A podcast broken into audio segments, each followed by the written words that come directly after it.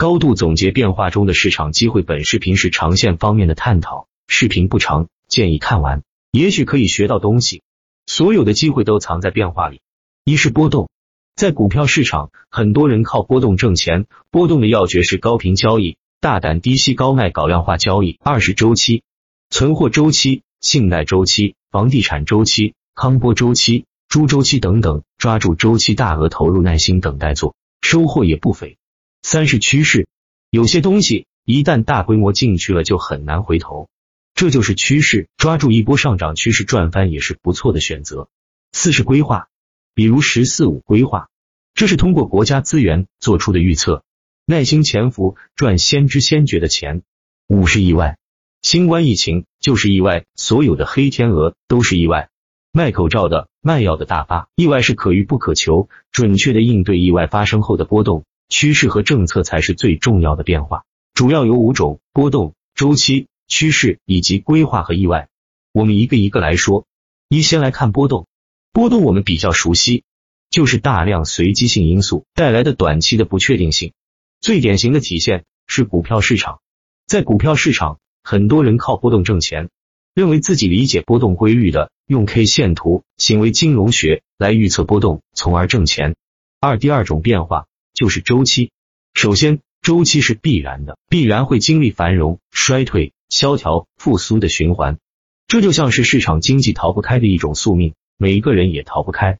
周期是系统的内生性规律，比如有信心了，就会忍不住借贷消费，然后就会终于有一天还不起，然后谁也不敢借钱。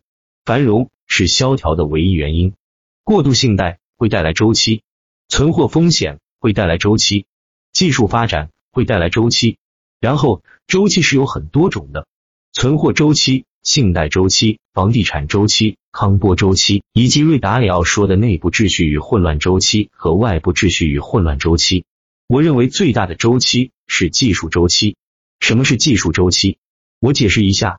首先，科技发展通过提高生产率的方式，提高整个社会的财富，然后市场经济让最有效的生产资料。流动到最会使用的人手上，所以每次科技发展都会首先让一部分最会使用生产资料的人优先掌握科技，首先获得财富，形成头部效应，同时社会总财富增加，但这也会带来社会贫富差距的急剧扩大，大量传统行业失业，社会矛盾凸显，两极分化，社会利息加重等等效应。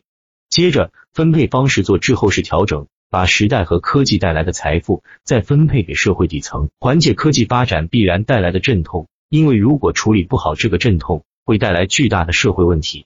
这轮科技发展带来的财富逐渐普惠给所有人，一轮科技变革结束，整个社会财富水平提高，但阶层也随之固化，直到下一次周期来临。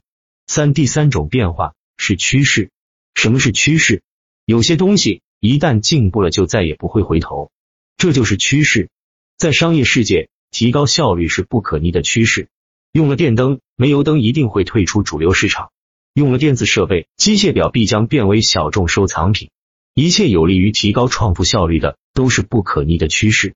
我们研究变化的角度，除了波动、周期、趋势之外，还有两种典型的变化，那就是规划和意外。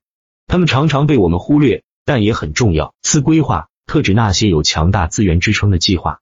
比如“十四五”规划，这是通过国家资源做出的预测，这个预测实现的可能性很高，所以研究商业一定要研究国家的五年规划。无意外，新冠疫情就是意外，所有的黑天鹅都是意外，意外可能会加速或者放缓原来的波动周期、趋势规划，也有可能彻底改变走向。真正的意外都是不可预测的，波动周期、趋势和规划。意外，他们都是变化。你打算在哪种变化里寻找机会？